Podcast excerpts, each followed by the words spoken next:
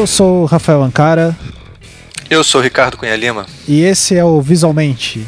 Aqui nem sei quantas edições a gente já tá. Acho que tá no sétimo, né? Sétimo ou oitavo? Acho, eu acho que é o sétimo. Sétimo. Ou, né? ou oitavo. É, então a gente hoje. É, mais uma vez o Ricardo não participou. Não, realmente ele estava vez... corrido. E, Totalmente. É, eu convidei o Guilherme Sebastiani e o pessoal do Piano Fus, o Edmar, o Maicon e o Rafael, para a gente conversar um pouco sobre uma questão que a gente tinha conversado lá atrás, num, não com eles, mas a gente tinha levantado num programa lá no Design é, e Dinheiro. Como que era o nome do programa mesmo? Era... Cara, era. Aliás, um ótimo título que você bolou. Eu, ele fez um grande sucesso entre meus alunos. É Cara, não me lembro agora. Eu também Foi... não vou lembrar. Mas era alguma coisa. Ah, fiz design e. Queria dinheiro, mas fiz design. E agora? Uma coisa assim. É, muito bom, gostei. E daí a gente levantou essa questão lá, que é assim. É... Como os escritórios.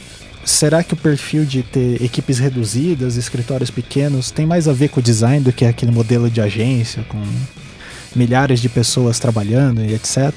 E a gente conversou um pouco sobre isso, sobre essas questões é, desses modelos de negócio. Ficou um programa um pouco mais voltado para o mercado, mas em algum momento a gente toca em ensino ali, que a gente vai pensar nas questões de. É, quando eles vão falar de empreendedorismo, se isso tem que ter na academia, daí eu vou dar o meu parecer sobre isso. É, ficou um programa, um programa bem bacana, eu acho que tem uma hora e pouquinho. É, eu, esse é um, programa, um tema que eu acho interessante, assim, realmente ficou essa Lacuna, essa questão, né? porque é porque eu acho que a gente está vivendo uma época que a, o, o pequeno negócio é, deixou de ser, especialmente para o designer, né, deixou de ser uma um modelo secundário, assim, passou a ser o, acho que o modelo principal, né? Exato. E, e assim, agora a gente está cada vez mais, não mais querendo só, porra, terminei a faculdade e vou, e vou montar meu próprio negócio e e dane-se. Não, agora as pessoas querem montar um negócio para dar certo mesmo, como um negócio. Então, isso eu acho importante a gente ter essa postura diferenciada, não só como um experimento, mas como um experimento para focado realmente para fazer uma carreira é, legal nisso. Isso, e como designer, você não achar que ah, o sucesso, eu não odeio essa palavra, mas tipo, você se sentir bem com a tua carreira não é você ter que arrumar um emprego, sei lá, passar um concurso, ou se você quiser também ficar feliz com isso, tranquilo. Mas você poder trabalhar como autônomo e não é, sentir. Tem uma coisa que a gente vai tocar lá no programa que vai falar a diferença de. É, que o grande diferencial disso é você profissionalizar, ter uma postura profissional diante disso. Então é, foi uma é. conversa eu bem acho isso é, isso é, muito legal. Eu acho que assim, é importante, acho que assim, tá começando uma, uma fase que as pessoas estão discutindo que não é só legal você ganhar o prêmio, né? Por ter isso. feito trabalho. Mas você conseguir pagar a faculdade do teu filho. Com Exato. É, isso é uma coisa que. Isso. E, e é interessante, os teus pais eles tiveram é, escritório, né? É, quando... Tiveram escritório em Recife. É, durante muito tempo. Escritório muito né? legal. Cunha Lima e Associados. E eles pagaram muitas coisas na minha vida. E era. E, tipo, eles não tinham uma equipe gigante, né? Tipo, eram. É, mas era, uma equipe, era uma equipe. Era, não, não, uma equipe grande. Era, ah, eles tinham um escritório grande lá. Era, ah, uma, era na garagem do. Era uma, tinha uma, eles, eles tinham uma casa grande lá. Uhum. E eles adaptaram a garagem e fizeram um escritório. Mas esse é um modelo clássico, né? Sim, sim. Não, a gente tá falando do quê? Década de 80 é, ali, né? Década de 80, exatamente. Ele tinha ele, tinha o Peixe também, que tinha um escritório grande, era um escritório grande de Recife. Mas hoje em dia tem muitos modelos rentáveis, né? Isso para mim vai ser uma. Eu vou ver esse programa com sem nenhuma puxação de saco do programa que eu participo, mas assim, eu, eu vou ouvir com interesse. então, é, bom, indo pros recadinhos, pulando essa. A gente acaba conversando e esquecendo. O pessoal reclama que as aberturas são muito longas. É, indo pros recadinhos, a gente tem ali o que banca todo esse negócio aqui, essa mega infraestrutura que a gente tem de duas pessoas gravando aqui. É, que é o Patreon do Anticast. É, se você não conhece o Anticast, saiba que lá no passado não muito distante, a gente. É, o embrião do Visualmente começou lá no, no Anticast, a gente discutia sobre design, filosofia e afins.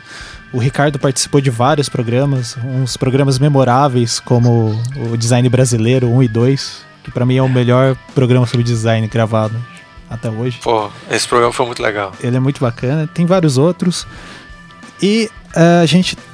O Anticast foi crescendo e etc. Graças ao Patreon, que por causa disso o Ivan tá dando entrevistas no Estadão, na Folha, vai sair na Globo, sei lá.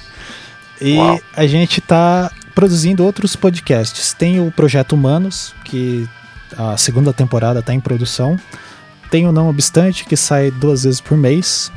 Tem o Visualmente, que sai toda semana. E o Anticast, que no momento está com a Sibila lá tomando conta é, do Anticast, porque a gente está envolvido nesses outros podcasts.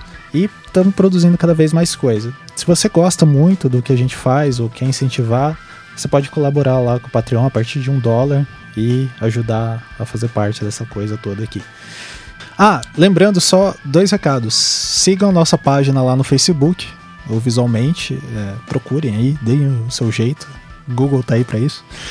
E é, sigam o nosso Twitter, que é @vismaismente, porque a gente solta, é, a gente tá sempre experimentando coisas novas e nós somos designers, então a visualidade pra gente interessa e às vezes a gente solta algumas coisas visuais na página. É. E etc. É, o de Guerra nas Estrelas a gente botou bastante conteúdo, a gente aproveitou para experimentar muitas modalidades diferentes. Exato. A gente está fazendo vários testes. É, só deixando. Precisa, é que a gente precisa é do, do input de vocês para saber se, se, isso vale a pena ou não investir. Exato. Se vocês estão vendo lá, então manda e-mail, mande. O e-mail é contato@visualmente.com.br. É, deixa eu. Eu tinha lembrado de mais alguma coisa. Eu esqueci. Se eu lembrar, depois eu gravo. então fiquem aí com o programa.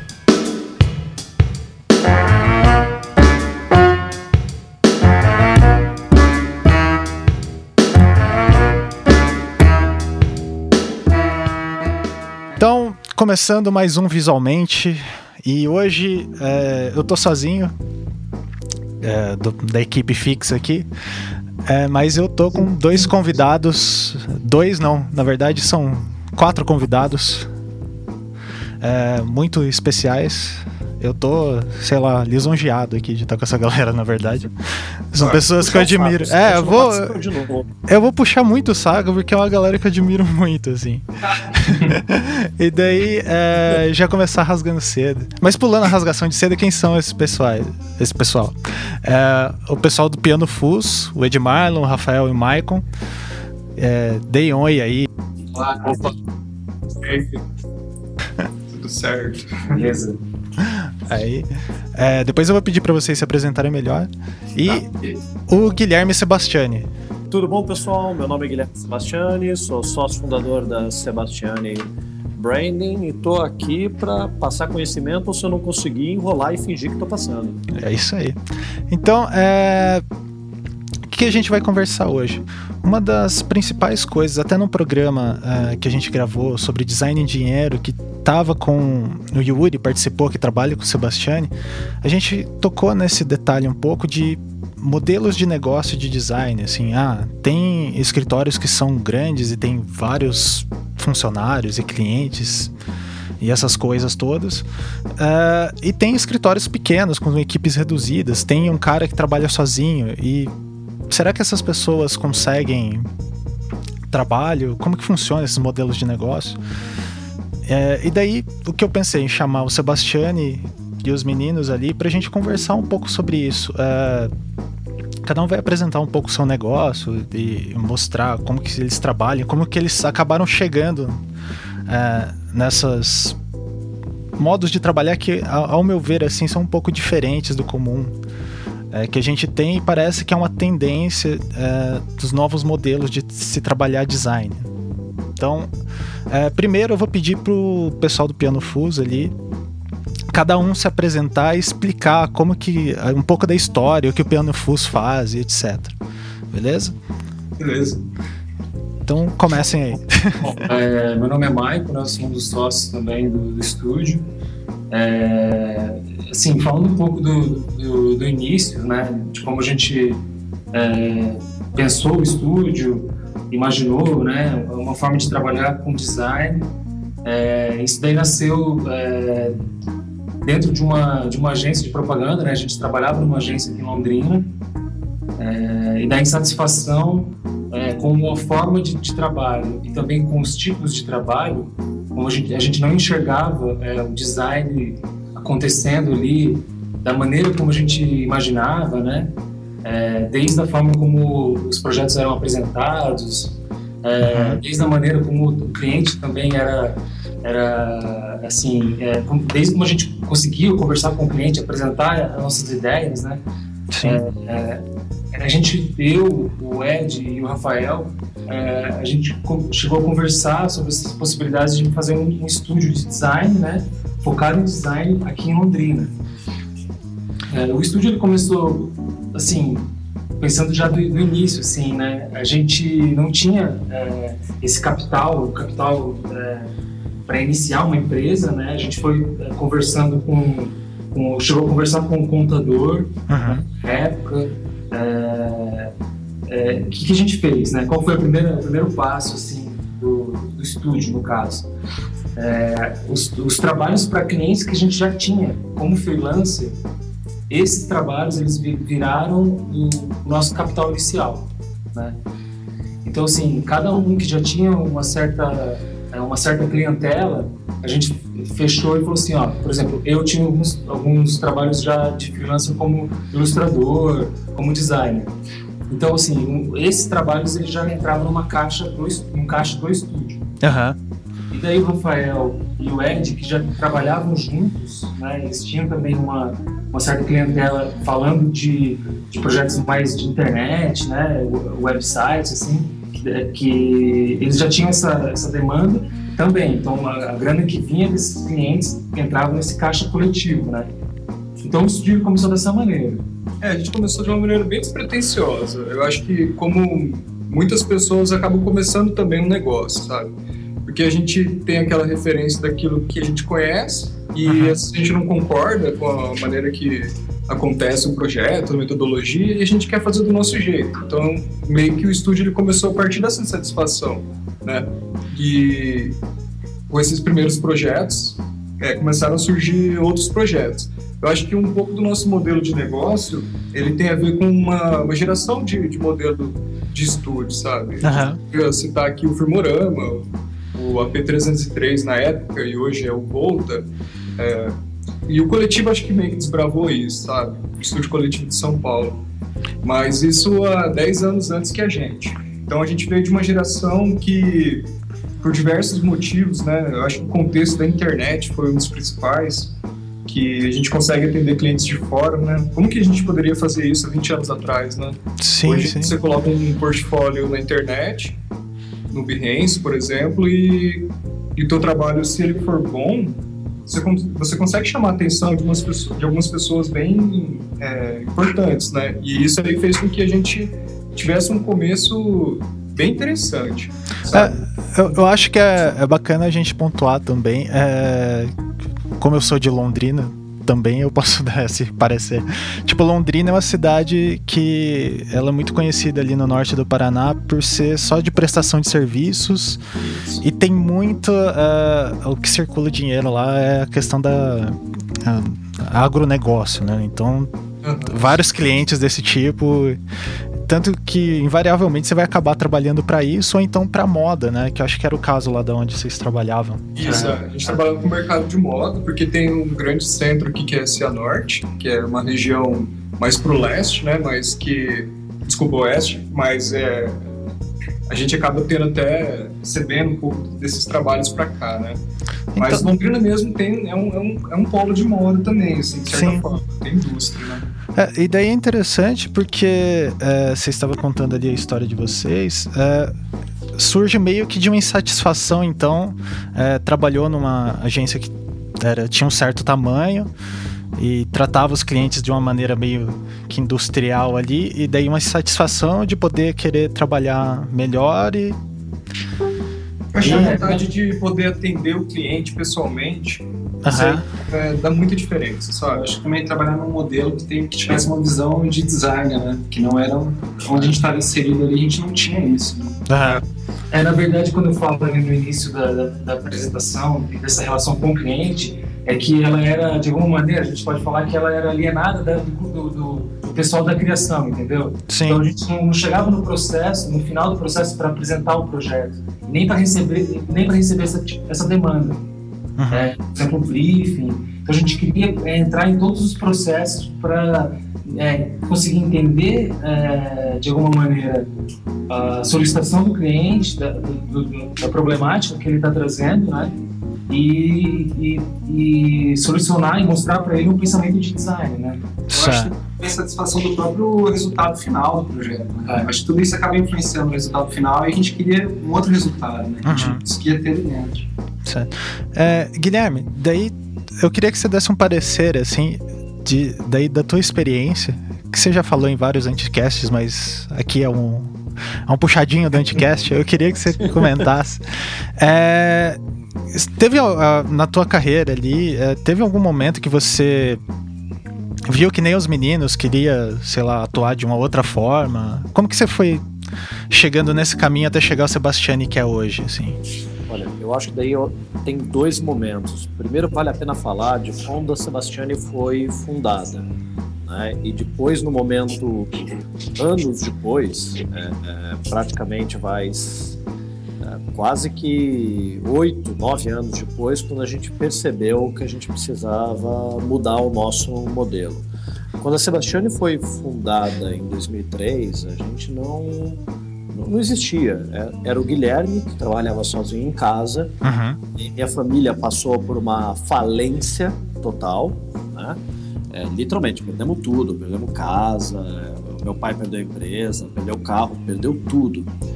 E naquele momento a família basicamente se fragmentou e eu fui para um lado, meu pai foi para o outro, meu irmão foi para o outro, cada um tendo que se virar para sustentar e um sem ter como como ajudar o outro. Então a Sebastiane acabou surgindo no momento que eu comecei a fazer as contas e vi que aquilo que eu ganhava como autônomo não pagava as contas que eu ia ter dali para frente. Eu pagava o meu MBA, ia ter que arranjar um lugar para morar, buscar trabalho. E eu fiz algumas contas e percebi que se eu contratasse uma estagiária, um estagiário, alguém para me ajudar e corresse atrás de trabalho, se eu conseguisse trabalho, Uhum. é, eu conseguia sair daquela situação. A minha reserva, se eu continuasse trabalhando sozinho, duraria 12 meses, um ano. E se eu colocasse um estagiário para trabalhar comigo, só ia durar seis meses. Aí foi o processo de contratar, né? A primeira nossa primeira estagiária, estagiária foi a Camila Vieira, que hoje é lá da Ideia Fixa, Aham. das donas da Ideia Fixa, foi a nossa primeira ali estagiária, era eu e ela no meu apartamento tentando fazer aquilo que a gente podia com o que aparecia para quebrar um galho. E seis meses depois eu estava literalmente de novo praticamente falido, não tinha grana nenhuma. E aí nos últimos, vai, 45 minutos do segundo tempo, começou a entrar pagamento de cliente que devia, trabalho.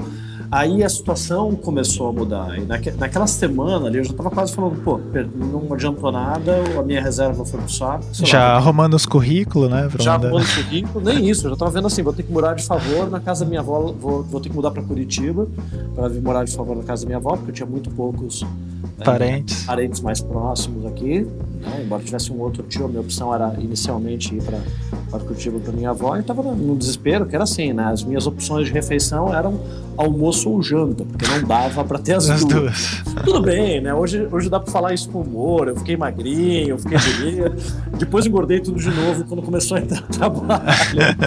Mas é, ali foi um momento que, no final de 2003, começou a entrar trabalho, as coisas começaram a acontecer e, e fluiu. Né? Aí já logo no começo de 2004 eu contratei o Akira, que foi meu segundo estagiário e hoje é sócio aqui da Sebastião e a coisa deslanchou. Mas aí não teve, por conta desse surgimento, essa decisão de vou montar uma empresa, vamos montar algo, qual é o nosso ideal, qual é o nosso posicionamento. Não. A proposta era simplesmente conseguir pagar as contas no final do mês. E foi assim praticamente até 2006, quando a gente conseguiu realmente pôr as coisas em ordem, ter um escritório é, separado da minha casa, já ter mais uma equipe formada. Então, em 2006 que a gente começou a profissionalizar, mas com aquele sonho que todo mundo tem, falar, ah, a gente é pequeno, mas queremos ser grandes. Porque o que a gente via era quem que a gente admirava?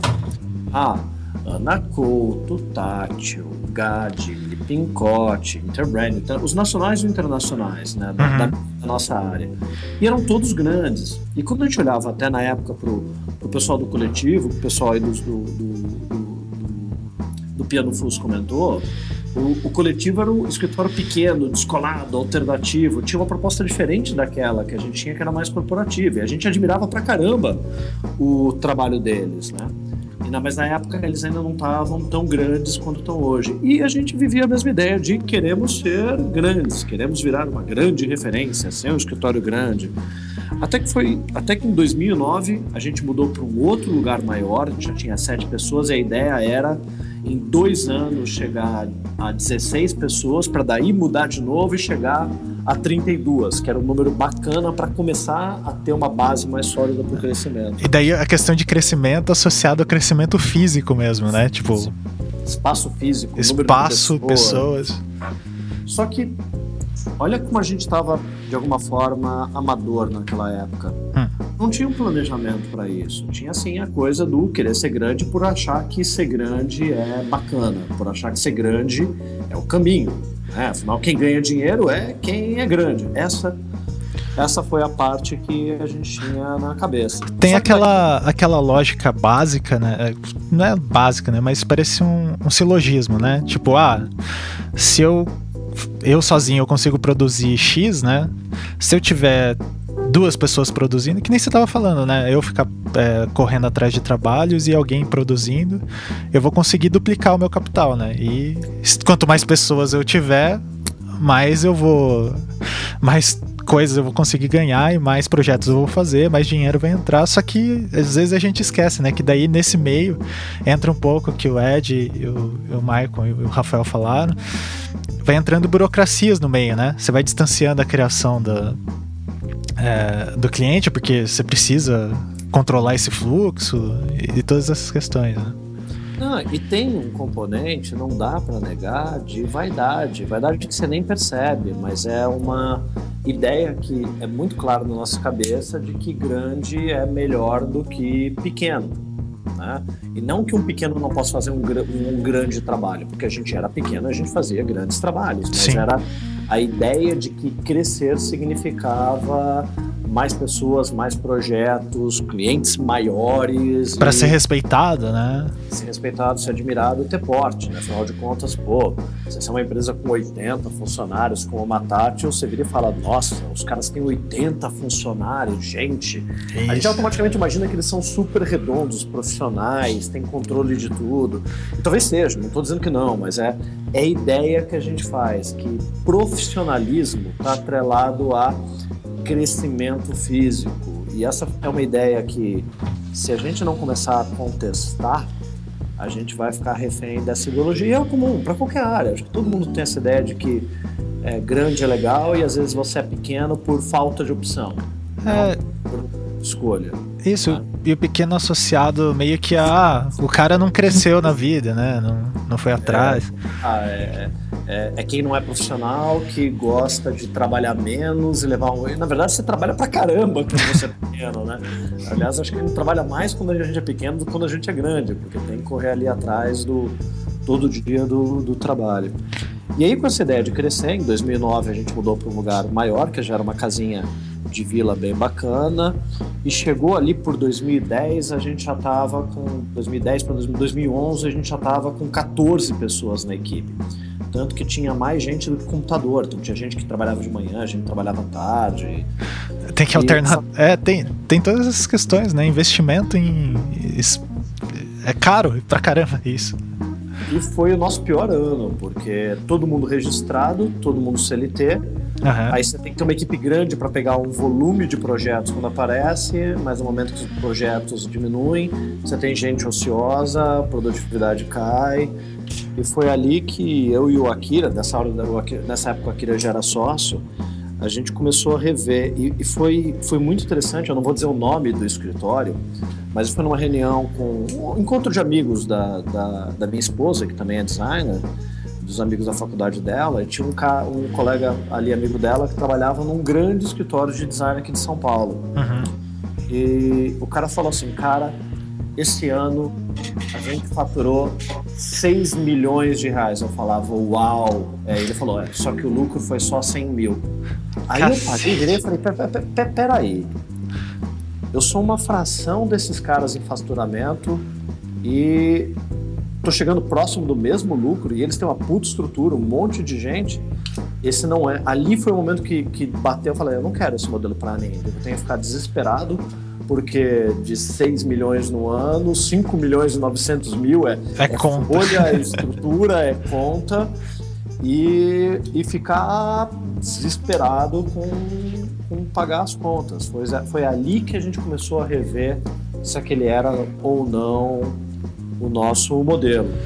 E aí a gente percebeu que não, que o caminho era, não era ser maior, era ser melhor. A questão do tamanho do porte do projeto era uma questão de, de ou do, do, do escritório, uma questão da gente desenhar o escritório em função do tipo de empresa que a gente queria ser e não tentar ficar grande para se tornar na empresa que a gente desejava. E aí tudo mudou, chegou à conclusão que o caminho era ser menor. Ah, bacana. E é, vocês acham, assim, é, daí para todo mundo, quem puder responder, vocês acham que essa, essa noção que a gente tem, tipo, trabalhando com criatividade, design, essa área aí, é, meio maluca, é, vocês acham que a gente é muito fica nessa questão, ah, eu tenho que abrir um escritório e con contratar arte finalista, contratar, sei lá, você vai trabalhar com web, preciso contratar um programador, contratar e ser é grande, ter essas infraestruturas de agência, porque assim, aqui em Curitiba eu trabalhei em algumas agências grandes e umas pequenas. E as pequenas, a grande questão delas eram gerar departamentos, é, sei lá, agência com quatro pessoas, eu era diretor de arte. Eu até brincava que a arte era um caminhão, né? E eu ficava manobrando. Tinha o dono da agência que ficava de flanelinha lá e eu ficava manobrando a arte, né? Mas é, e, acaba sendo isso mesmo. É, e daí parece que assim, é, isso a pessoa para tentar se encaixar num, né, no mercado fica tentando copiar essas estruturas. E daí uh, os profissionais nem param para refletir, que nem uh, o, o, o, Guilherme teve essa epifania ali, porque ele é um cara muito observador, mas tipo, eu acho que a maioria das pessoas nem para para perceber, olha, eu tô faturando, sei lá, pra cacete, só que o meu custo de operação é muito grande. E talvez a pessoa pense, ah, mas eu não posso reduzir aqui o tamanho da equipe porque é, eu não vou conseguir mais ter tantos clientes. Essa e questão. O que acaba fazendo é fazer um funcionário trabalhar como escravo 12, 14 horas por dia para faturar mais, que é o que a gente vê um monte de gente fazendo e é absurdo. Inclusive, não só nos pequenos, mas nos grandes também, né? Ver Sim. a questão que a maneira melhor de ganhar é espremer mais o funcionário. Isso não faz o menor sentido. Então, é, isso, é isso, é uma coisa que a gente também observa bastante. Aqui no estúdio, quando a gente criou ele, ele a gente tenta manter um ideal, assim, até hoje, que é um lugar para a gente viver bem, sabe? No sentido assim, eu preciso dar a, possibilidade para as pessoas que estão aqui dentro, sejam sócios né, ou colaboradores, que eles consigam trabalhar de maneira tranquila, sabe? É claro que vai ter, às vezes, aquele estresse ou outro, aquela pressão, mas isso aí faz parte do nosso dia a dia, né? Mas a gente nunca vai é, por esse caminho, por exemplo, sabe? De virar um escravo, ou esse tipo de coisa, sabe? Às vezes é para pagar um incêndio, a gente... Os sócios acabam assumindo isso, sabe? E fica aqui e tal, mas nunca a gente vai fazer isso com, com as pessoas que estão aqui dentro, sabe? Então, tipo, eu acho que é, falando um pouco sobre a questão desse crescimento também, né, que, que foi comentado, uma das opções assim que a gente tem de perfil aqui dentro do, do, estúdio é que os sócios eles gostam de colocar a mão na massa, sabe? A gente gosta de trabalhar na produção. Então isso faz com que a gente é, não tenha o perfil de querer ter um departamento, por exemplo, igual o Rafael comentou agora, né? Sobre essa estrutura. Então a gente não. Se eu amanhã quiser crescer, cada um aqui dos sócios vai ter que assumir uma ponta do estúdio e começar a ter equipe, né? trabalhando. Sim. Você deixa de produzir. Não vira tem como. Vira um gestor, né? Exatamente. É. Então, assim, pelo perfil de cada um aqui, a gente acabou não indo por esse caminho. Então, a gente acaba trabalhando com pouca gente dentro de cada projeto, né? Mas de uma maneira, assim, muito dedicada ao cliente, sabe? Tanto que a gente trabalha com é, a gente não consegue atender, sabe, todos os clientes que nos procuram porque a gente tem esse uma, uma coisa de cada vez, sabe? Isso é, é uma opção nossa. A gente não quer, não quer crescer de maneira consciente, sabe? Porque a gente vai acabar deixando de produzir nós. E a gente não quer, sabe? Então, Ed, isso é interessante porque, assim, é, esse acho que é um outro grande é, paradigma que a gente está meio que tratando nesses programas do, visualmente, que é assim, é, que a gente tá. O design ele tá sempre nos limiares, né? Uhum. Quando a gente vai trabalhar com web, às vezes você acaba virando programador e deixando de ser designer. Tipo, Isso. que nem o caso que você falou, né? É o e, caso. E outra, e outra ocasião é quando você tem um escritório, você deixa de ser designer muitas vezes porque você vira um administrador, né? Exato. E, e muitas vezes você não quer fazer isso, você quer fazer design, só que como que você equaliza isso, né? É, mas, aí eu vou colocar um outro, é. assim como eu concordo com tudo que está sendo colocado, mas eu tenho também uma outra visão aqui. Quando a gente decidiu é, continuar com o escritório pequeno e, na verdade, diminuir, né? A gente acabou indo de 14 pessoas e, gradualmente, conforme as pessoas foram saindo, a gente foi reduzindo para 7 pessoas, tá? Que é um número que a gente acha bom, embora, claro, tem espaço aqui no escritório, no novo espaço, até para colocar 9 numa boa, mas não é essa a intenção. É, a gente percebeu que para a gente conseguir buscar o perfil de trabalho que a gente queria, a gente precisava justamente copiar algumas coisas dos modelos das grandes empresas. Claro, trazendo para a ponderação do que é ser uma pequena. Então a gente justamente começou a criar um, uma estrutura do organograma. Então, a gente, para começar, antes a gente tinha ali no escritório a figura do coordenador de projeto. O coordenador de projeto eram pessoas que a gente treinou tanto em design quanto em estratégia, na parte de branding, para acompanhar o projeto do começo até o final. Uhum. Do briefing até a entrega do manual de identidade visual ali para o cliente. E a gente percebeu que um dos grandes problemas que a gente tinha era justamente esse modelo. Por quê?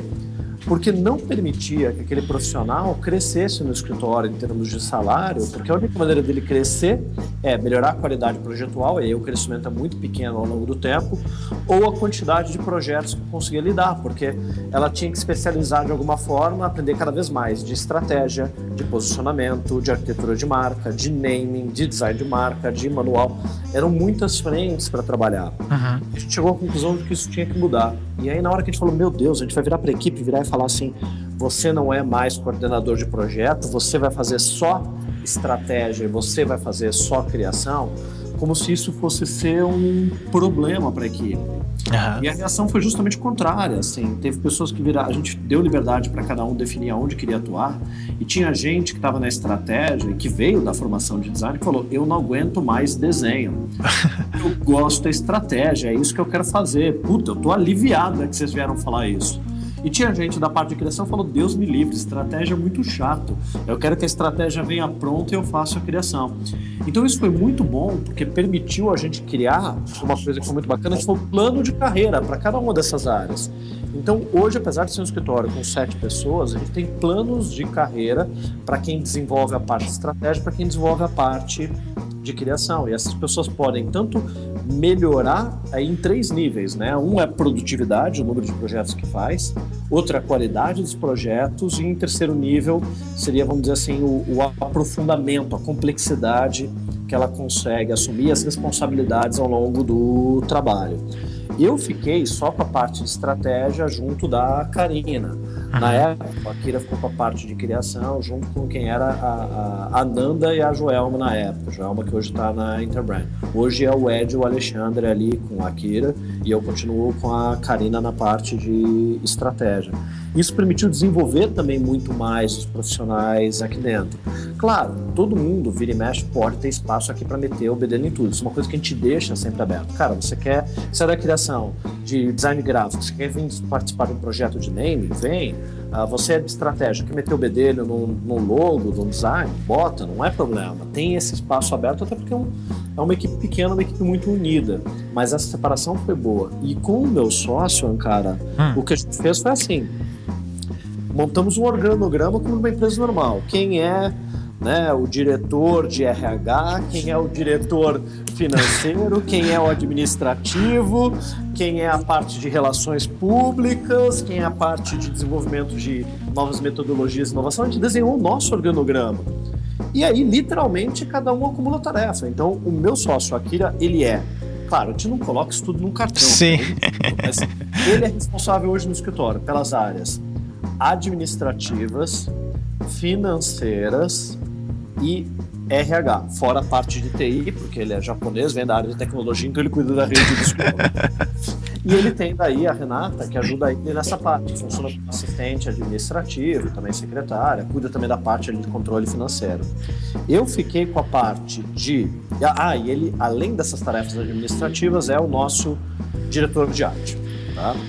É, e aí, da parte minha, além da parte daí de diretor de estratégia, embora de novo a gente não tem cargo aqui dentro, eu fiquei com a parte de direção de estratégia, relações públicas, educação é, e desenvolvimento metodológico de novas, é, novas técnicas. Então, o que ficou interessante é na hora que a gente dividiu isso, ficou muito mais clara a responsabilidade de quem o que, que é. Então, se eu preciso comprar uma nova cadeira do escritório, eu passo por Akira. Isso é problema dele. Não. Gerenciar as redes sociais já é problema seu. meu. Então, fica mais claro quem é quem, quem E quem faz o quê? do quê. Então, acho que isso pra gente foi bom, mas a gente não traz isso de novo de uma maneira rígida, mas ter uma estrutura, uma divisão, fica muito mais claro de quem é responsabilidade por cada coisa. Porque senão era muito o deixa que eu deixo. Ah, precisa comprar um, um mouse novo. Aí isso era jogado no ar, tá? Ah, Então, eu alguém- vejo, alguém vê, não sei quem não viu. Que demorava três semanas para comprar um mouse, porque daí ou eu não tinha tempo, ou ele não tinha tempo, Renato. Hoje já tem toda uma série até de procedimentos. Precisa de um equipamento novo? Como é que você faz o pedido para a área de compras é Renata? e, ela, e, e funciona, é muito legal porque funciona. E é muito menos burocrático do que vocês podem imaginar. Mas é só ter um procedimento. Ó, o procedimento é passar um e-mail para a Renata com o teu pedido de compra e na próxima compra, que é de duas em duas semanas, ela vai providenciar. Se for urgente, avisa que é urgente, a gente quebra um galho. Uhum. Mas se for urgente é porque não tem um mouse e reserva, só como exemplo. Então isso pra gente foi muito bom, porque a gente viu que a poderia ser pequeno, mas ser pequeno também poderia é, estar conectado a uma série de estratégias e de profissionalizações de uma empresa maior, né? E Sim. muitas das tarefas são administrativas, não tem jeito. Não, e, é, mas acho que uma outra coisa, acabei me expressando mal, é que assim, você pode acumular, mas, por exemplo, ninguém saiu da área, é, deixou de fazer design, por exemplo. Se gosta de botar a mão na massa, ninguém deixou de fazer isso, né? Exatamente. É, na verdade, é o, é o que o Ed falou é um pouco isso, porque aqui é, é meio se- semelhante, assim como o Guilherme estava falando, que os sócios acabam assumindo algumas responsabilidades que foram, foram estabelecidas de uma forma muito Natural, né? natural, logo Orgânica. estúdio. Por exemplo, o de Marlon, ele cuida toda a parte financeira. Claro que a gente tem contabilidade, mas muita coisa tem que ser resolvida aqui. Então ele que fica responsável. É, é, eu acabo fazendo bastante parte de gerenciamento de projeto, bastante atendimento também, nos projetos focados mais para a web, que é mais a minha área. Uhum. E o Michael também, ele, ele faz o gerenciamento, faz o atendimento. Também, normalmente, quando precisa comprar alguma coisa, ele acaba ficando mais responsável, entre outros detalhes, né? Mas aí todo mundo consegue trabalhar, consegue pôr a mão na massa, mas também cuidar de toda a parte estratégica do estúdio, de gerenciamento, e aí a coisa vai dando certo, né? Você consegue ter uma equipe reduzida, mas todo mundo consegue trabalhar naquilo que gosta e ir ajudando em outras questões. né? É, É, que- e o bom é que isso cria uma estrutura que faz o escritório ser bem gerido. Porque uma coisa que eu vejo, Rafael, Hum. É, aí era o outro Rafael. Não, Ah, tá. O bot. Tô conversando com ele, você é só o host, o. Ah, o cara que fica aí. É, é que justamente isso, muita gente usa a desculpa do ai, eu quero continuar pequeno, para na verdade não profissionalizar. E profissionalizar é uma coisa que você tem que fazer, não importa se você é pequeno, se é médio, se é grande. Claro, profissionalizar é muito chato. Toda a parte administrativa, toda a parte financeira, tudo isso é muito chato. Mas é parte da questão de você poder ter uma empresa melhor e tem que ser feito. Mesmo que você vá fazendo gradualmente. É que eu vejo também muita gente no mercado com desculpa de não, eu quero ser pequeno, eu quero perder o, o, o, dedo do projeto. Claro, isso é muito bacana, a gente também não queria. Quando eu e meu sócio a gente se afastou, cada um das suas áreas, eu de estratégia de criação, embora de novo eu meto o bedelho nas duas áreas, ele também, é, a gente sentiu que a gente perdia um pouco do nosso propósito em ter uma empresa. É, e aí aquilo não fazia tanto mais sentido para nós, porque a gente amava aquilo que a gente ama aquilo que a gente faz. Mas isso não pode ser desculpa para não para não profissionalização, que é o que a gente vê muitas vezes acontecendo. Né? É, e agora, opa, fala aí. Não, é que assim, eu acho que um pouco também da culpa é a maneira que a gente é educado, sabe? Por exemplo, eu tive, eu fiz durante um tempo faculdade na UTFPR, né? E lá eu tive disciplina de empreendedorismo. Isso aí foi muito bacana. Eu, eu estudei programação lá, mas a gente fez plano de negócio, sabe? Pequeno, médio e longo prazo. A gente estudou é, como funciona o fluxo de caixa, tudo. Coisas que não tem nada a ver com programação, mas que hoje servem muito para minha vida. E eu acho que, de certa forma, todo mundo deveria ter isso na escola, na faculdade, sabe? Isso aí ajudaria muito a gente a encarar um... o Brasil querendo ou não é um, é um país de muitas empresas pequenas sabe muito, a quantidade é enorme. E como que isso não tem na faculdade, sabe? Então, assim, não no par, eu não tive isso. Então é uma coisa que eu sinto que eu, que eu, que eu vejo que as pessoas que estudaram lá e não tiveram essa essa oportunidade acaba às vezes demorando um pouco mais para aprender, sabe?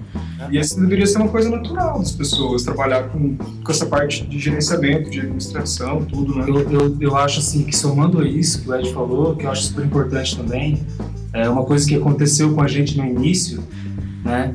Até voltando um pouquinho, é, foi o contato com a Camila, até fazendo esse, esse link com o Sebastiane.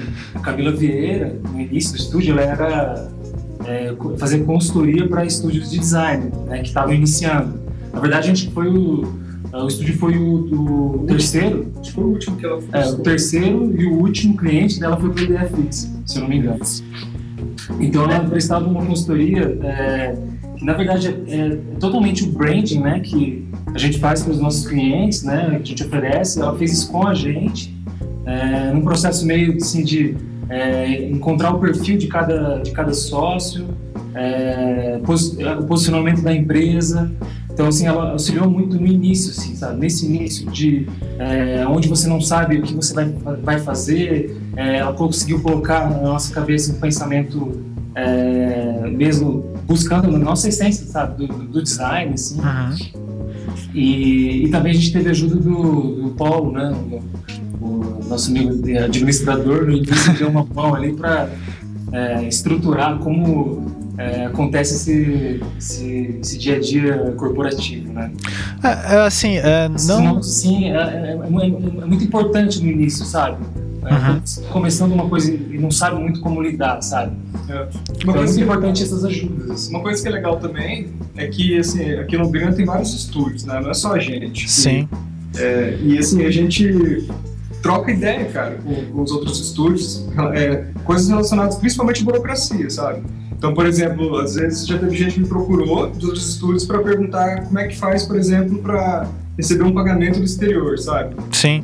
Hoje tem o PayPal, né, que facilita tudo, mas o PayPal nem sempre foi essa maravilha. E o é. pagamento era feito de uma maneira bem mais um fechamento de câmbio, tudo, e era coisa que a gente teve que aprender, sabe? E como que declara isso, né? Isso, exato, é, pra, pra receita e tudo. Então, tipo, é legal que, é, que um se coloca à disposição do outro. Tanto que o nosso contador é o mesmo contador de outros estúdios, sabe? É, tipo, indicação nossa. É, indicação nossa. Então, é, e isso vai criando uma coisa que o Sebastiani sempre fala. É, por exemplo, a gente é, reclama, né, quando não contratam a gente para fazer as coisas e tal.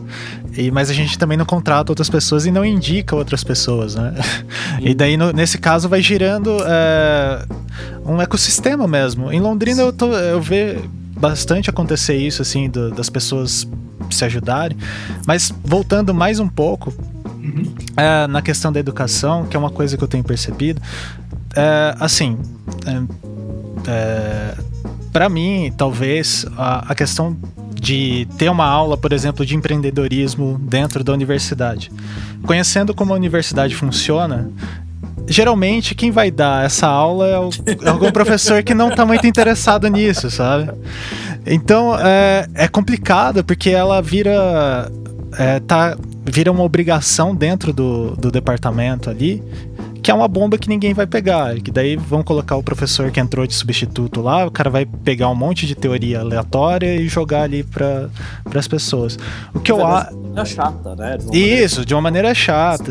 E, e, e, aí que tá, eu também sou meio contra aquela visão é, empreendedor salvando o mundo, né?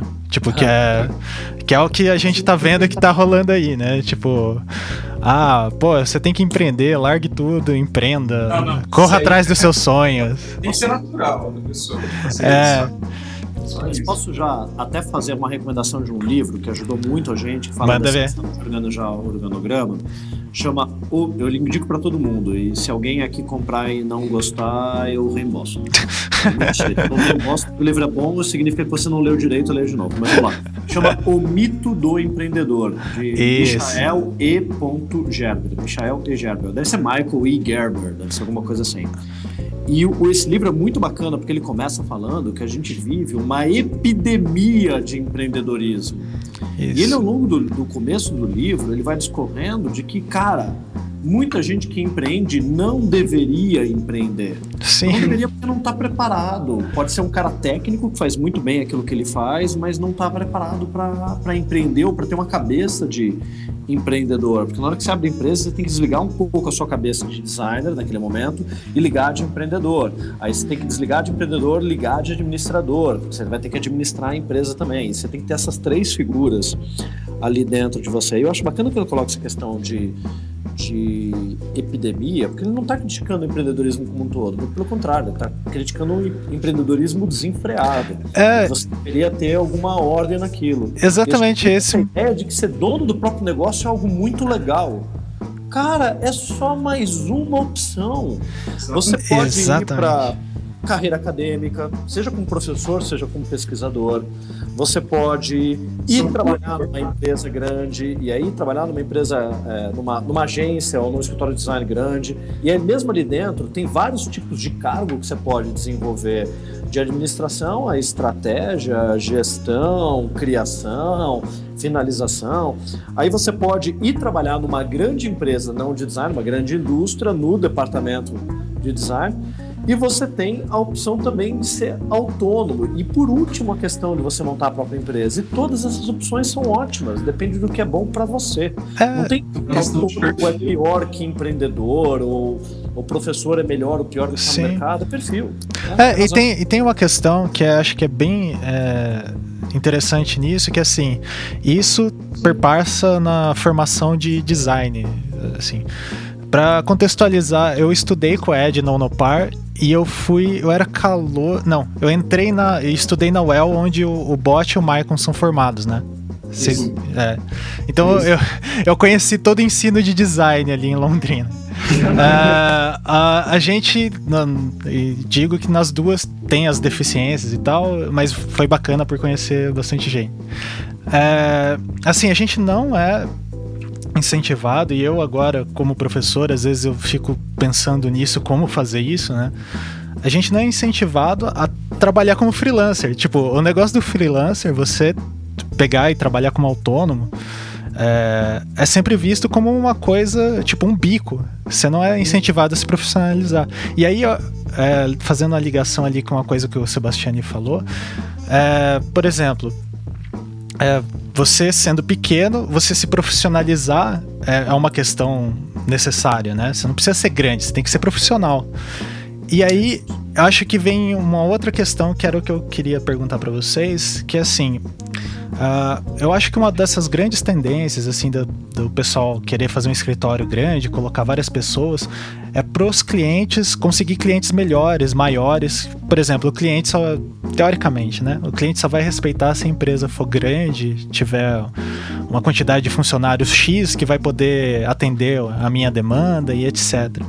É, isso talvez pelo modelo de publicidade fosse bem ok, né? Que tem uma demanda bem difusa, mas agora que está mudando, inclusive o jeito que a, as empresas consomem né, comunicação, design, etc., é, não parece que infra, é, estruturas menores você vai poder fazer um trabalho melhor e, e fica menos refém? Não, não sei, o que, que vocês acham disso na experiência de vocês, assim? Cara, eu acho que infelizmente existe essa visão ainda. Uhum. É, alguns empresários, enfim, profissionais acreditam que se você não tem um, um porte grande, você não vai conseguir atender ele. Até que ele tem, ele faz trabalho com dois ou três clientes, é, com fornecedores grandes, dá tudo errado, às vezes, depois procura um pequeno e dá tudo certo. Uhum. Mas, é, na verdade, eu acho que é uma cultura da indicação também, sabe? Muito do que a gente costuma focar bastante na experiência que o cliente tem com a gente, sabe? Uhum. Tipo, dar a melhor experiência para ele dentro do atendimento. Então, desde o momento que começa o projeto até a entrega, sabe? Se ele não teve nenhuma frustração, isso é excelente, porque geralmente o cliente ele já teve experiências muito negativas e ele vem extremamente traumatizado para cá, entendeu? Aqui em Londrina é, tem muitas empresas de web, muitas, e empresas geralmente grandes, muitas empresas grandes. E a gente vê, assim, uh, que dá muito problema, sabe? Então é uma coisa até que a gente se questiona, sabe? Dentro do segmento web, por exemplo, como funciona ou não, sabe? Esse, Um tem modelo, né? atividade de, de colaborador, sabe? Ninguém, o cara entra, sai toda hora. Como, é que fica o comprometimento dentro do projeto? E isso vai influenciar na entrega para o cliente final, sabe? Uhum. Aqui a gente procura um trabalho meio de. coisa meio vitalícia, sabe? Tipo, olha pro cliente fala assim: meu, é, esse projeto aqui é grande, mas você pode contar comigo porque eu sou sócio da empresa. Tipo, eu vou trabalhar nele. Uhum. E, tipo, até eu morrer, eu vou ficar nesse projeto, cara. Então, tipo, Vou até o fim, né? é, nenhum funcionário que vai estar dentro desse projeto, porque ninguém vai sair daqui, entendeu? Tipo, eu dou garantia, não tem garantia maior que isso. Mas assim, vai ter projetos que a gente não vai conseguir atender, principalmente quando você fala de um, um prazo muito curto, ou enfim, outras questões que possam envolver o projeto que de repente não não está dentro do nosso expertise. Né? É, Mas a gente percebe que vai rolando um perfil, sabe? Então, tipo, é, o jeito que a gente trabalha acaba atraindo pessoas que é, concordam com esse tipo de trabalho, sabe? Aham. Então é legal isso, porque o, o- acho que o, o tempo de estúdio também é importante nesse sentido, porque quanto mais tempo você tem, é, as pessoas vão entendendo o jeito que você trabalha, vão indicando, e aí essas indicações que vêm já vem mais ou menos dentro do, do perfil do estúdio. Então É. a gente não tem assim tanto problema, sabe, de, nesse sentido. É, na verdade, assim, até pensando em algumas experiências com é, clientes, né, que a gente tem esse contato para apresentar a empresa, para prospectar algum tipo de, de projeto, é, é sempre muito, a gente deixa muito claro, assim, a nossa opinião e a nossa opção por, um- por um- uma estrutura mais enxuta, né? É, até explicando as etapas do projeto e, e falando o porquê dessa, dessas escolhas de ter uma empresa é, com um número reduzido, né? Tem, é, é claro que eh, no início a gente estava falando dessa mentalidade da empresa precisar, é, que precisa mostrar tem uma estrutura enorme, né? Uhum. E o cliente olhar isso daí e se sentir acolhido, né? Ah, vou, é, seguro, vamos colocar um projeto aqui ele vai sair tipo, em 500 mãos trabalhando e no final vai ser ouro, reluzido, assim. Tem um espetáculo por trás disso, de você mostrar é, salas, né? com- Sim, o, o espaço, né? E telas de LCD brilhantes. Né?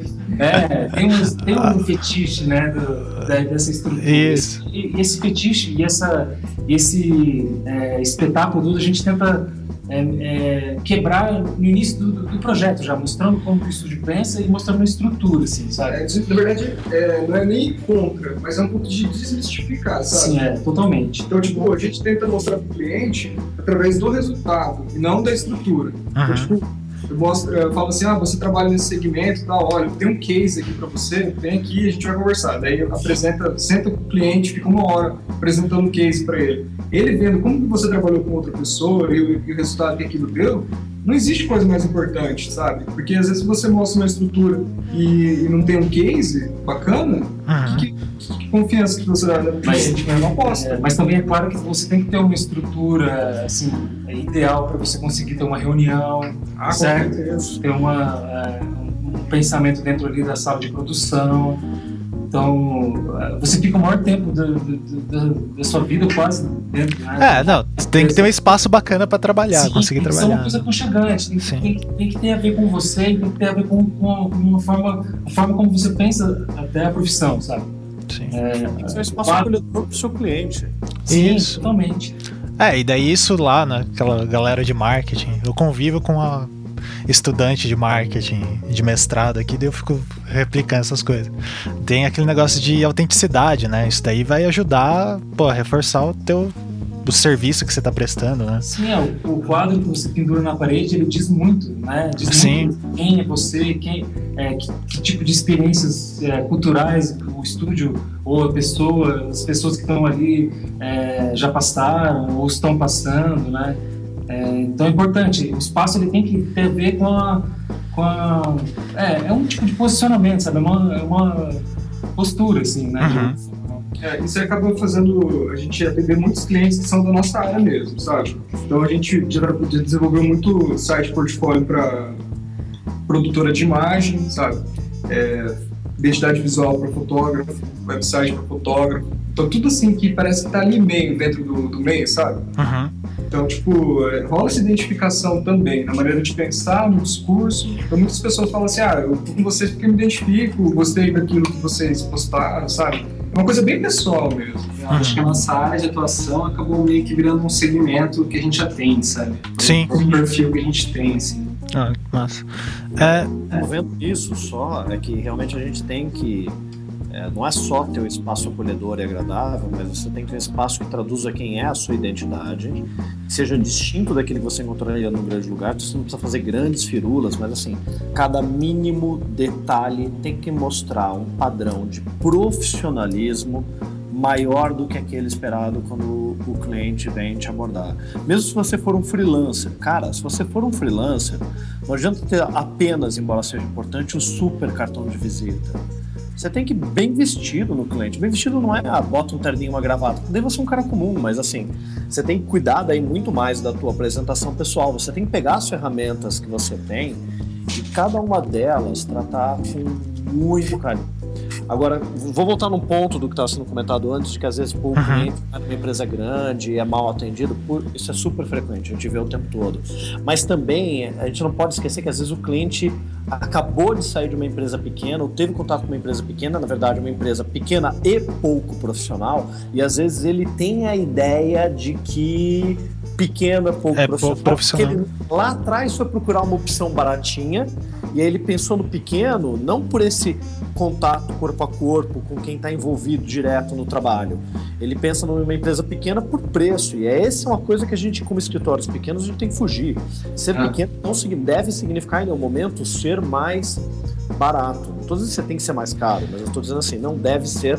Ah, então, aí eu pego o fato de eu ser pequeno, ter menos custo. É, vou cobrar um custo, pouquinho. Cobro mais baratinho e capto o cliente. Cara, você não tem diferencial nenhum. Então, você tem que trabalhar fortemente os seus diferenciais e ir conseguindo cobrar, às vezes até da mesma forma que um cliente grande, para que esse atributo da proximidade realmente tenha valor. Porque se você tiver toda essa proximidade, cara, sou eu, sou o dono que vou te atender, mas você cobra 10%, eh, 10% do que o teu concorrente está cobrando, né, você cobra um décimo do que ele está cobrando, cara, não é por conta desse atendimento super íntimo que o cliente escolheu, é porque isso é barato. sim. Entendeu? E ele gostaria de contratar um grande, mas está contratando pequeno. Então a gente tem que inverter um pouco. Sempre que a gente conseguir essa lógica e, e tentar construir uma imagem, uma percepção forte para realmente construir uma imagem do mercado de que pequeno é legal, pequeno não é baratinho pequeno não é coitadinho, né? Até pô, bacana a ideia do a ideia da, do Sebrae na campanha compre do pequeno, mas Sim. cara, compre do pequeno é, é faça faça o que? Uma doação? É. Eu quero comprar de quem é bom. Eu quero comprar de quem é bom, não importa se é O tamanho, né? pequeno ou se é uma puta multinacional. Eu, como vou comprar uma coisa, seja como consumidor, seja como empresa, eu quero comprar algo bom. Sim. Ah, eu vou comprar do pequeno porque coitado. Coitado é uma pinóia. Vai se profissionalizar, desgraçado. É, vai ter padrão de atendimento, vai ter boa. Claro, bom site, boa identidade visual pequeno. Ah, Por exemplo, eu tô escolhendo agora a escola da minha filha, cara. Vixe. Eu vou te dizer, montar o, logo da escola que a gente escolheu nem é um logo bom, né? Mas Já vai tentar vai- um abate ali. né? você tem um site bem projetado, você tem informações consistentes, você tem boas fotos. Fui lá no ambiente, é muito bem cuidado o ambiente, a proposta acadêmica, todo esse profissionalismo dessa escola, que é uma escola pequena, tá fazendo a gente escolher ela. E ela é mais cara que uma escola grande. Mas a gente não está escolhendo porque ela ah, e é pequena. A gente está escolhendo porque a gente acha que ela é melhor. E aí esse ponto tem que bater. Você quer ser pequeno? Seja, mas você tem que ser melhor. Porque no É dia que você- surge um pequeno mais barato que você, o teu cliente vai virar e falar, ah, nessa outra empresa, que é ainda menor e ainda mais barata, é, eu, eu tenho também um atendimento próximo e com preço pequeno. É, você vira é, commodity, né? Eu sei que não é isso que o Rafael e o Mark Ed estavam falando, mas é uma coisa que é importante a gente frisar Sim. nesse programa, pra- porque senão as pessoas vão ficando reféns de um modelo de negócios que às vezes não é sustentável. Ser pequeno não é um modelo, é um resultado de um modelo, que daí em ser pequeno faz total sentido. E ao mesmo tempo, ele não é, é, o que eu consigo analisar olhando de fora assim, ele não é estático assim, tipo, não é você virar pequeno e virar gourmet, sabe? Tipo, é, que nem os meninos estavam falando ali, tem clientes que eles ou não atendem o perfil deles, eu já ouvi o Guilherme comentar com isso, é, dessa questão também. Tem é, clientes que não é o perfil de vocês, repassa para rede de contatos, para outra Isso. pessoa e etc. E também tem é, clientes que você não vai conseguir atender a demanda. O cara pode até rolar, mas, pô, não vou conseguir te atender do jeito satisfatório. E eu acho que a gente precisa é, criar uma maturidade de comunicar isso para os clientes, né? Tipo, ó, falar, ó, eu sei bem dos meus limites e o que eu faço, eu faço bem. Só que tem, é, eu tenho essas limitações, e isso não são limitações. Ah, não sou ruim porque eu tenho essas limitações. Talvez eu seja mais profissional porque eu reconheço essas limitações, né? Mas aí, Isso é muito importante, transparência. Isso. Diga, Guilherme. Não, mas aí é importante também que cada um pense, cada um dos que, que, que querem adotar esse modelo do pequeno, que a gente adotou aqui, que o Fundo adotou, de entender muito claro qual é a tua proposta de trabalho. Se você for um escritório pequeno que faz tudo, você realmente não vai ser bom em tudo. Não, não tem como, você não tem como tendo uma equipe pequena, conseguir atuar completamente em todas as áreas. Para nós foi a opção de falar, o nosso foco é marca. Cara, você quer comunicação, é uma outra empresa. Você quer web, é uma outra empresa. Você quer publicidade, é uma outra empresa. Quer embalagem, é uma outra empresa. A gente não acaba não fazendo nada disso, mas consegue funcionar em rede.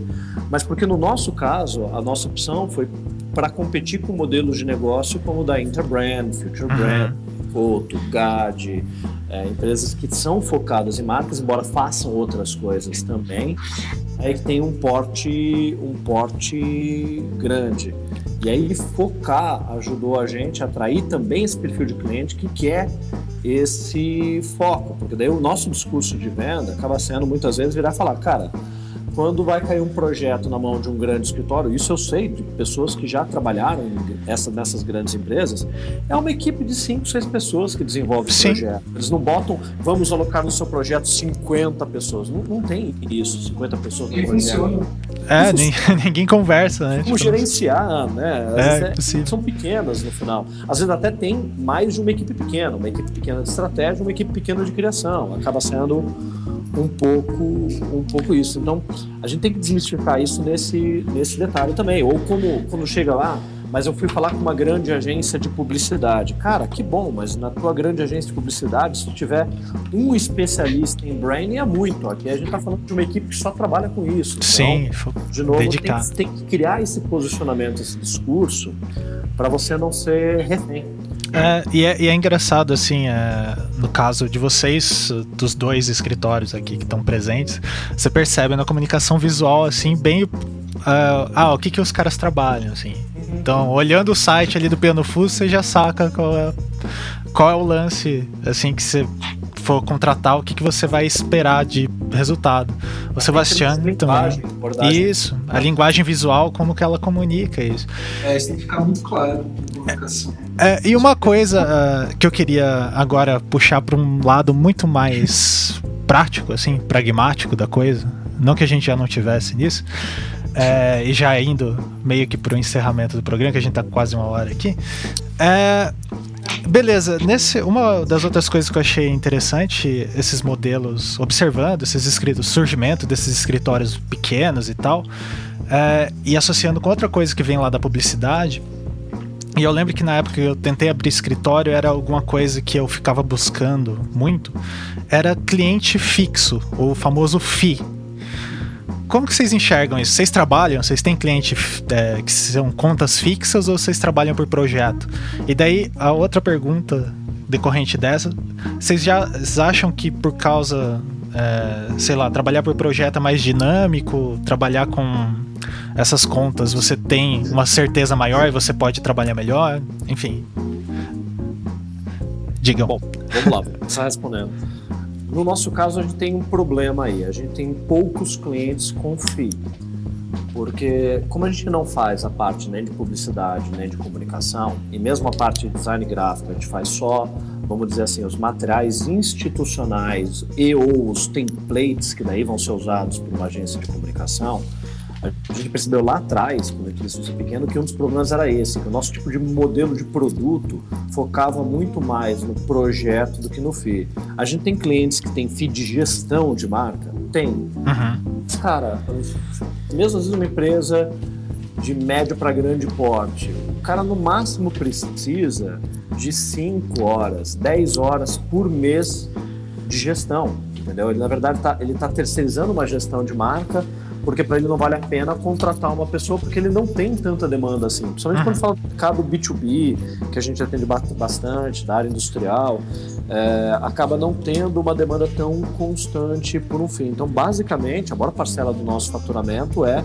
projeto. FII a gente tem um ou outro cliente e também vira e mexe quando a gente percebe que o cliente não precisa mais, a gente vai recomendando a ele recomendar a, ou anular o FII e pagar por hora quando ele precisa de uma consulta, de uma consultoria, é, ou ir diminuindo o tamanho das horas de FII. Então, no nosso caso, pelo foco de produto, acabou não tendo muito FII. Mas, mas é... motivou também a mudança de, cara, tem que ser um escritório enxuto, né?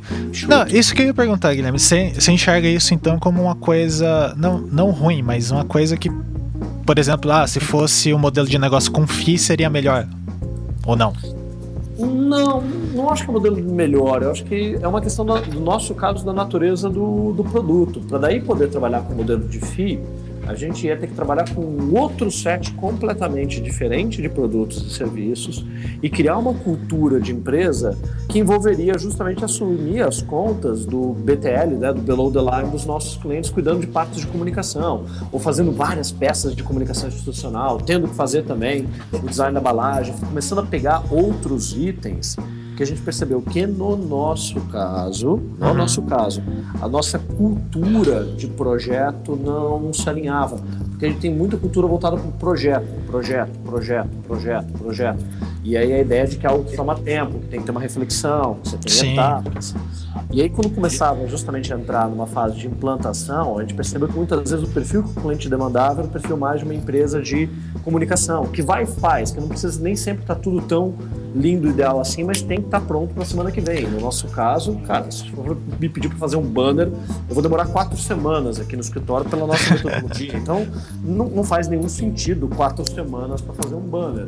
E acaba também não sendo interessante para o nosso para o nosso faturamento. Então, no nosso modelo, a gente achou que não cabia. Não acho que seja uma questão do porte da empresa, acho é uma questão do modelo de negócio. Ah, tem... tinha uma cultura uhum. que se alinhava melhor. Né? Talvez se a nossa cultura fosse outra, mais dinâmico, solto, vamos pegando e vamos se virando nos 30, talvez a gente conseguisse ter clientes de FII, mas também é, talvez tivesse um dia a dia muito mais tumultuado. Aqui mas é, seja, né? a questão assim do projeto, é, você não acaba tendo que ser mais dinâmico, porque assim, como você não tem uma entrada segura ali todo mês, você tem que tem os custos é, do escritório, etc. Você tem que é, meio que buscando outros clientes, captando outros negócios, né? Então você acaba transformando. Comercial, né? Oi? Uma de sete pessoas é só comercial. É Sim. Yuri. Então daí você transforma meio que a estrutura numa mais dinâmica, assim, também, né? De uma certa forma. Ou não? Tem que buscar captar cliente sempre. Esse é o lado negativo, mas de novo, não tem a ver com o tamanho, tem a ver com o fato da gente não estar tá focado no modelo de FII. Pode ser que no futuro alguma coisa mude, pode ser que a gente mude a nossa estratégia, mas nesse momento atual é, não é aquilo que a gente está preocupado. Buscando. Ah, É, legal. e, e- e projetos vêm, sempre vieram. Na parte comercial estão vindo mais e melhores, Uhum. Que é, é ótimo. E como a gente também, os projetos são mais longos, muitas vezes a gente está pegando projetos que são ali. É, um projeto pequeno é um projeto de dois meses, às vezes três. Um projeto longo é um projeto de seis meses, oito meses. Como você vai tendo também já a previsão do faturamento daquele projeto ao longo do tempo, Aham. não é como um fio, mas há uma previsibilidade. Então, Sim. A gente sempre está recebendo, vai, no mês agora de outubro, valores de projetos que a gente tava, que a gente já terminou às vezes em abril, porque tem um parcelamento maior para pagamento, ou que a gente está finalizando o desenvolvimento ali há três meses. Então tem uma previsão, mas obviamente não tem aquele porto seguro de virar e falar, ah, se não entrar cliente nenhum, as contas estão pagas. Não, a gente está sempre batalhando para captar Pra cliente. captar. E esse é o lado ruim. É, É, um estúdio bem isso. parecido, cara. Na verdade, a gente não trabalha hoje com FI, pelas questões que o Guilherme falou, né? Tanto da natureza do produto que a gente vende e pela, pelo posicionamento, né? Tipo de trabalho que a gente faz. E, assim, a gente já chegou a fazer alguma coisa ou outra, né? É, tem, por, por, no começo, cara, você meio que tenta, sabe? De tudo, assim. Não que a gente foi pro lado que não. Por exemplo, a gente nunca fez publicidade. Sim. A gente nunca vai fazer, sabe? Por uma questão de posicionamento. Mas, por exemplo, um cliente ele traz uma demanda grande, assim, fala, ah, eu tenho uma revista, sei lá, que eu vou lançar, sabe? Esse tipo de coisa a gente já fez. E rolou um FII. Mas a gente, no final, assim, na conclusão, a gente viu que não era bom para nenhum dos lados. Dentro do nosso modelo e do, do modelo do cliente, sabe? Eu acho que pra, talvez para agência de publicidade, que tem aquele. que tem aquele, é, clientes de atacado, que tem aquele calendário, sabe? Dia das mães, sabe? Sim. Tudo, E né? ganha em outros esquemas também, né? Tipo, na veiculação e tal. Isso, VB. Aí, tipo, isso aí funciona muito bem, mas eu acho que no nosso caso é bem mais parecido com, com o Sebastiano. É, e tanto a questão do caixa também. Tem projeto que vai demorar seis meses e vai ser pago em 10, sei lá. E isso vai te dando uma certa segurança. Mas você nunca vai ter uma estabilidade. Eu acho que esse é o maior problema mesmo. É, hoje a gente tem projeto aqui dentro do estúdio que pode levar um ano tranquilo, assim. Projetos Nossa. de web, né? Que são Aham. ferramentas que possuem etapas de lançamento, tudo. Então, existe essa previsibilidade, mas ah, acontece pagamento por etapa, então você tem que ter tá com o cronograma em dia ali para ir podendo receber, tudo certinho. Mas não, não, não chega a ser um FII, né? Mas Aham. eu acho que isso traz muitas vantagens, você ter se trabalhar sob demanda, porque isso aí tem um giro de clientes legal aqui dentro, isso aí traz um oxigênio de tipo de projeto também para a equipe. A equipe sempre vai ter um tipo de projeto diferente, sabe? Hoje eu faço uma capa de livro, amanhã eu faço uma marca e depois de amanhã eu faço um, um outro tipo de trabalho. Então isso aí é bem legal, assim. Faz E com você que pode, você pode focar no perfil de cliente que você quer atender e não ter que atender qualquer coisa que aparece porque precisa fechar a conta no final do mês, né? Ah, com certeza. Mas é, é até falando um pouco sobre isso, aqui é, é muito difícil o cara. Na verdade, aqueles clientes que procuram a gente por preço nunca fecha negócio, sabe? Então a gente sempre pergunta pro cara, assim, quando o cara vem atrás da gente, ah, alguém indicou? Ah, não, tava passando aqui na frente. Via a placa ali. Hoje aconteceu isso, cara. Foi a coisa mais. Olha só. Tá. É, tipo, o cara subiu aqui e falou, vocês fazem logo. Cara, foi a coisa mais louca. Nunca aconteceu isso, sabe? Aconteceu hoje. E, tipo, é lógico que esse cara não é um cliente nosso. Uhum. Não vai fechar. Porque ele, ele tá procurando alguém que faz logo. Ele não tá procurando o Piano Fuzz, porque o Piano Fuzz tem um jeito dele de trabalhar com tal estilo, sabe? Meu, você procura um- uma marca de, de um produto, tem todo um, um aparato de coisas por trás, sabe? Tem produto que você compra por preço, mas tem produto que você paga um pouco mais. Sim. Então a gente está mais dentro desse modelo de negócio. A gente vende um, um tipo de produto que se o cliente ele, ele, ele, ele tem capacidade de pagar e se identifica, aí ele é compatível. Às vezes o cara ele quer, mas ele não consegue pagar. Às vezes ele consegue pagar, mas também ele não tem, às vezes, o perfil. Então, essa compatibilidade entre cliente e fornecedor é muito importante para acontecer o projeto. Isso a gente saca na primeira reunião. Se vai dar certo, né? No sentido de, de identificação, tudo, né? Ah, beleza. Então, é, bom, acho que a gente a gente não tem como esgotar esse assunto, tem várias outras coisas que a gente poderia ficar horas aqui falando. É, eu queria agradecer é, de novo vocês terem disposto esse tempo, o Guilherme, que eu sempre encho o saco dele muito. Agradecer, achei que tinha pagamento. Não, não pô, ah, pagamento é depois. Cara, Calma, gente, não, não me entrega. Pô, é Tudo paga aqui. É, Colabora. Você tá gastando minha hora de trabalho, né? Pô. Aqui vem o raio gourmetizador, é tudo boutique. Aqui pois é. é. Da hora. Pô, já tô, eu, eu, vou fechar a janela aqui e vai saltar os boletos no meio meio. então eu queria agradecer, agradecer o Maicon, o Rafael e o, o Ed. Assim, é, Valeu. tem as pessoas que estudaram comigo e, tipo, eu tive muita sorte, assim, de conhecer muita gente bacana que estudou comigo. É, e eu quero que as pessoas conheçam o trabalho dessas pessoas também.